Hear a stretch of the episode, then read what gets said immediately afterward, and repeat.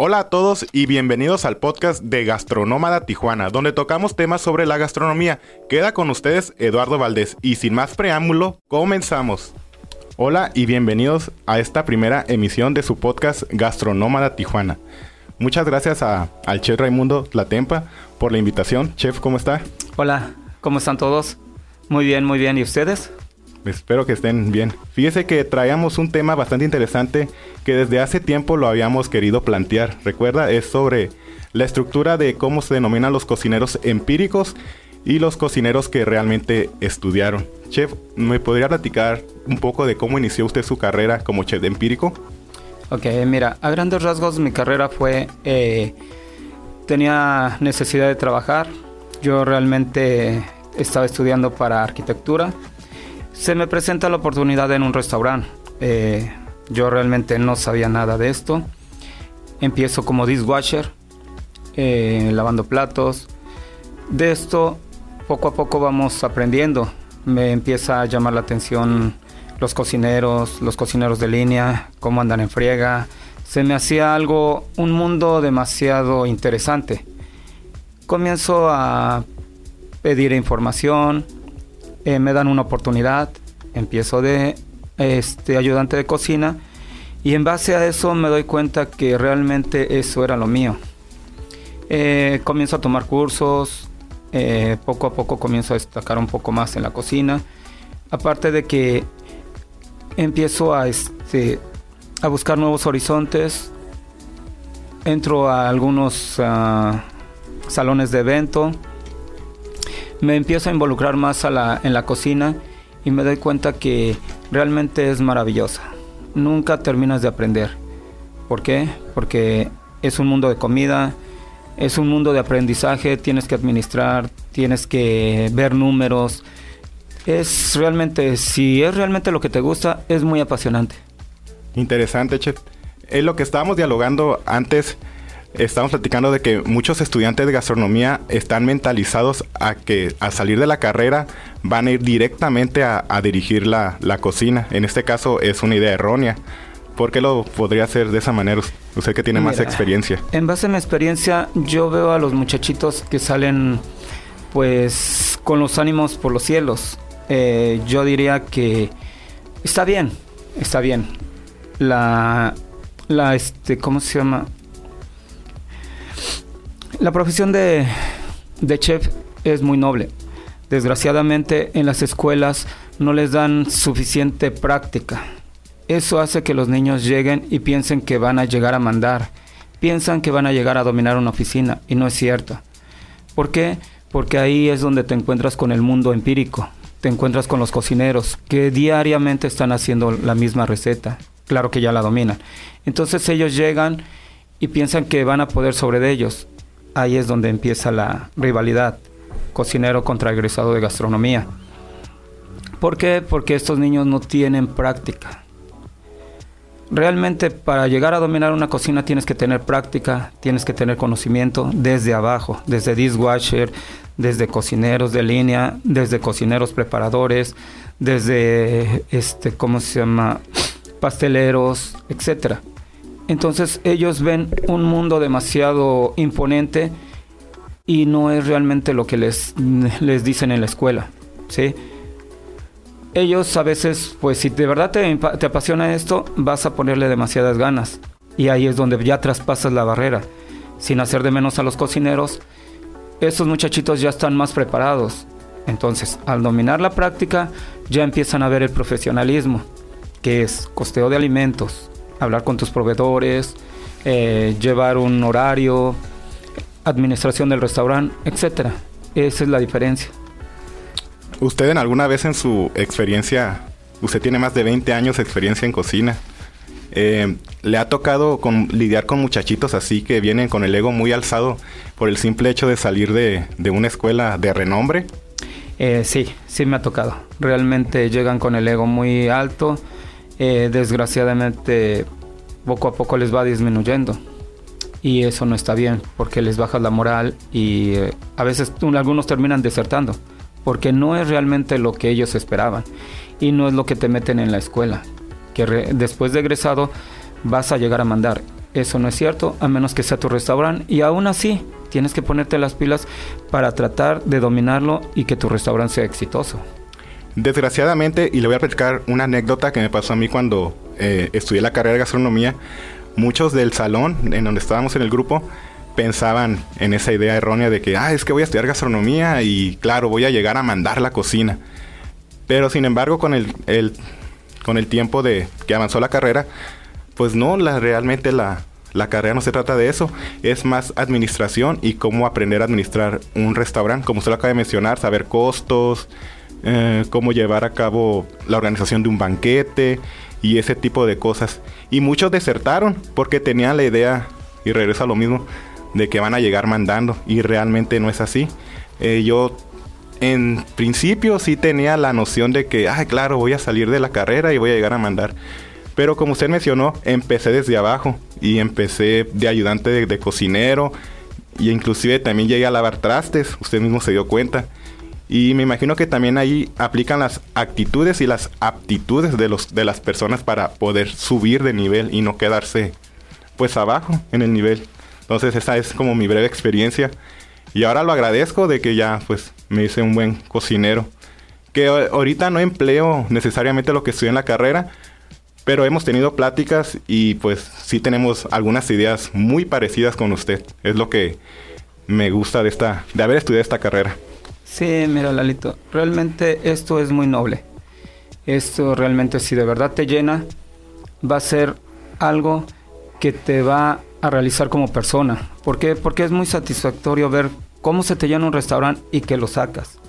Cómo es que llevas un evento y si está muy bien planeado, realmente eso es lo que de verdad te satisface. Yo les, yo les recomendaría a los niños eh, que están egresando de la universidad de gastronomía que realmente también se den la tarea de buscar un empleo, pero donde en verdad puedan empezar de abajo. El ser dishwasher no es algo así como eres lo peorcito, no, al contrario. Es una de las bases de la gastronomía para que empieces a conocer a tu restaurante desde abajo, desde cómo se limpia una estufa, cómo de verdad se debe de limpiar un sartén, cómo en verdad se comienza a, tratar un platillo, los ingredientes. Ese es el verdadero costeo. En las escuelas, desgraciadamente, no hay tanto tiempo y solo te dan una receta cada mes, ¿sí? y la haces solo una vez. Pasas el curso y ya no la vuelves a practicar. En la vida diaria eso no es posible, porque no puedes olvidar la receta, ¿verdad? No, claro que no. Y llega a pasar mucho también que en las escuelas se basan más a las teorías, que es muy bueno la teoría, claro. no lo descartamos. Y cuando yo estaba estudiando y regreso a mi experiencia, nos daban muy poca práctica en cocina. Si acaso entrábamos a cocina una vez a la semana y si bien nos iba. Entonces ya me di cuenta que realmente la teoría, regreso, eh, pues sí te sirve, pero necesariamente si te quieres dedicar a esto es más práctico que teórico. Así es. Eh, lo que te comentaba, eh, muchas veces la diferencia entre un chef y un cocinero es que el chef todo el, perdón, el cocinero todo el tiempo va a estar en la cocina, va a estar haciendo los platillos, va a estar sacando las líneas, va a estar siguiendo recetas. El chef no, el chef los va a, poner sus recetas y va a, va a administrar realmente el restaurante. La diferencia está en que el chef también tiene que meterse de cocinero para lograr dominar esa cocina que tienes. Muy cierto. Oiga, chef, y aquí vamos a entrar a, un tema muy interesante si un cocinero empírico o chef empírico se le suben los humos, ¿cómo hay que bajárselos? Porque me imagino que ah, también hay en sus casos personas así. Ok, ahí es donde entra tu trabajo.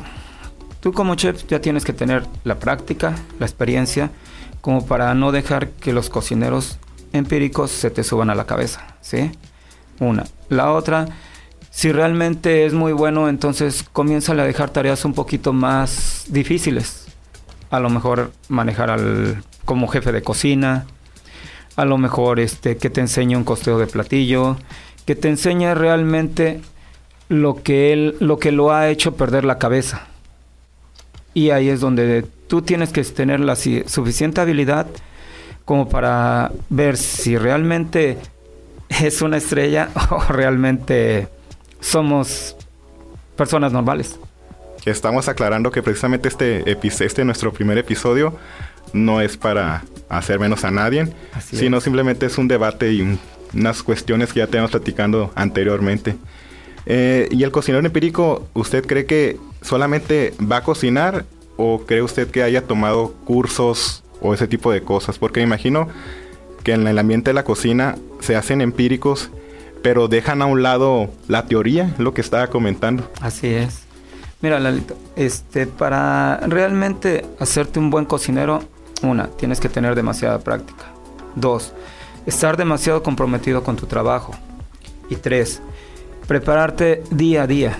En el día a día es donde viene el éxito, donde tienes que aprender por lo menos una o una receta, no sé, cada semana, cada tres días. Eso te va dando las, las verdaderas armas para poder seguir adelante, aparte de que te tienes que preparar.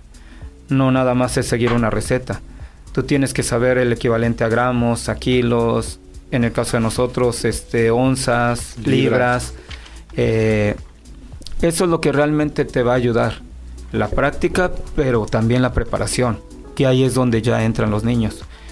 Cuando ellos ya están egresados de la escuela, estos jóvenes ya llevaron de verdad una práctica que ha sido la adecuada, ya pueden llegar al siguiente nivel donde estudiaron, que es administrar, planear un, este, un evento, costear un platillo, ver los precios de tus proveedores, etcétera. Muy buena plática lo que nos acaba de comentar. Fíjese que hace poco he estado notando que estudiar gastronomía se ha hecho como una moda. No sé si usted lo ha notado. Y más que nada lo digo porque ahorita ya en redes sociales ya cualquiera se hace cocinero. Si ve los reels en Facebook, en TikTok, en Instagram.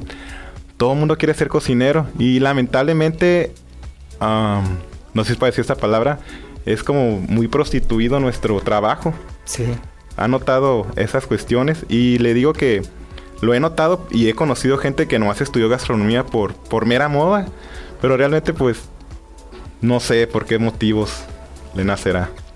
Eh, yo creo que de una temporada para acá la gastronomía sí es como una moda, como una tendencia. El que te digan, ay, eres chef, realmente es como inflar tu ego. Cosa que yo creo que no está bien canalizada porque esto es un camino muy difícil. Tienes que complacer a muchas personas que son tus jueces. Y aparte recuérdate que es un camino que te hace tener muchos sacrificios. Por ejemplo, en un cumpleaños a veces tú no puedes estar. ¿Por qué? Porque eh, a veces son fines de semana y fines de semana es cuando el restaurante está muy lleno. Entonces tú tienes que sacrificar la vida social por una vida que realmente te exige demasiado. Eso es lo que por eso hace despertar a muchas personas. Sí, cierto, la demanda y, lo hemos vivido en, carne propia. ¿Cuántos cumpleaños no hemos trabajado? ¿Cuántos cumpleaños de nuestros hijos, parientes, madre? Y sí, cierto, las, ni los días de las madres que se nos viene en estos días, no estamos con nuestras mamás. Oiga, chef, y le quiero preguntar, ¿qué es lo que más le satisface a usted en una cocina? Mira, a mí me satisface el, por ejemplo, yo estoy acostumbrado a trabajar en equipo. Eh, me satisface el ver a los muchachos que de verdad se comprometen, que de verdad dan todo. Es cierto, a los inicios no van a poder sacar una carrilla de un restaurante lleno, pero yo siempre les digo, esto es como un, un jugador profesional. Hay que estar preparándose, preparándose, a forma de que cuando tú ya llegues al tope vas a poder dominar eso. Y ellos se entusiasman y lo hacen. He visto realmente también jovencitos que empiezan de ceros y llegan a, donde tienen que llegar. Incluso a veces lo reconozco, sí me sobrepasan. Y lo que más, más me da satisfacción a mí es el que realmente la cocina es condición física, mental y que te comprometas. Muy cierto, me gusta eso. Y también este lo pondría como ejemplo yo, también que siento que empecé desde abajo. Y ahorita estoy pues no soy lo mejor en cocina, pero me defiendo y, y gracias a usted, usted ha sido, y siempre se lo he dicho, es uno de mis mentores en la cocina. Parte del famosísimo ese chef francés. Pero eso es una bromilla que nos aventamos. Al contrario, yo también orgulloso de haber encontrado una persona que en la cual me pueda apoyar. Porque acuérdate, esto no nada más es el chef y ya. Esto es el equipo que, que tengo abajo de mí, que ellos son los que me sostienen. Sí, es, es como un engrane. Todas las piezas tienen que embonar y girar al mismo tiempo para que todo funcione y todo salga muy bien. Todo salga muy bien. Y te vuelvo a, comentar, esto es el día a día. Ah, desgraciadamente o beneficiosamente, la gastronomía es tan extensa que no terminas de aprender nunca.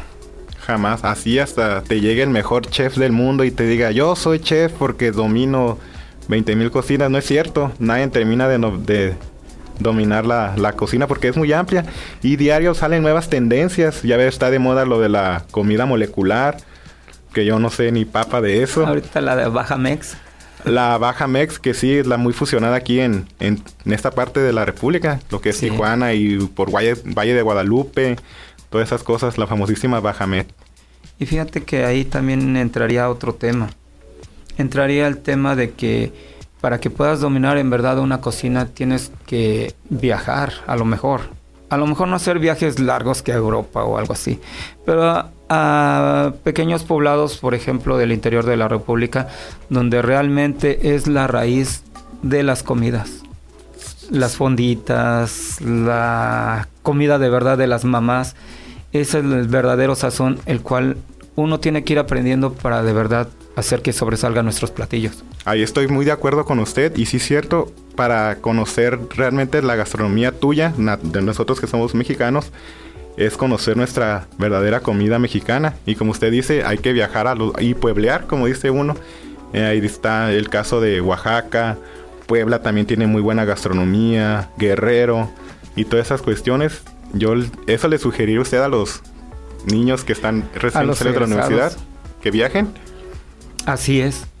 Que traten de ampliar su mundo, que no se queden nada más en un solo lugar. Que no se claven solo en una sola cocina, ¿no? En este caso, pues digo que todo por moda. Regresamos. ¿Algún consejo o algo que quiera decir antes de despedirnos, chef? Eh, sin ofender a las escuelas, me gustaría que realmente le expresaran a sus alumnos lo que es la gastronomía, que no nada más es llegar y mandar, que en realidad les dieran más práctica y los involucraran más para de verdad hacer egresados más fuertes y que esto no haga que deserten a las primeras. ¿En algún futuro a usted le gustaría dar clases en alguna escuela de gastronomía? ¿Se visualiza o lo ha pensado?